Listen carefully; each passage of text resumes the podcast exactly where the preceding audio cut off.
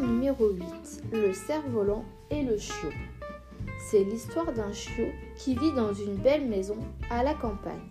Un jour, alors qu'il joue dans le jardin, il aperçoit quelque chose qui flotte au-dessus du balcon. On dirait une feuille. La truffe pointée vers le haut, il tente de comprendre quel est cet objet.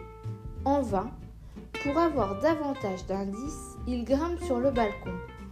Bonjour, je suis un cerf-volant et j'ai coincé mon fil dans la rambarde. Tu peux m'aider? Le chiot défait le nœud et le cerf-volant s'envole. Merci, c'est tellement bon de voler à nouveau dans le ciel.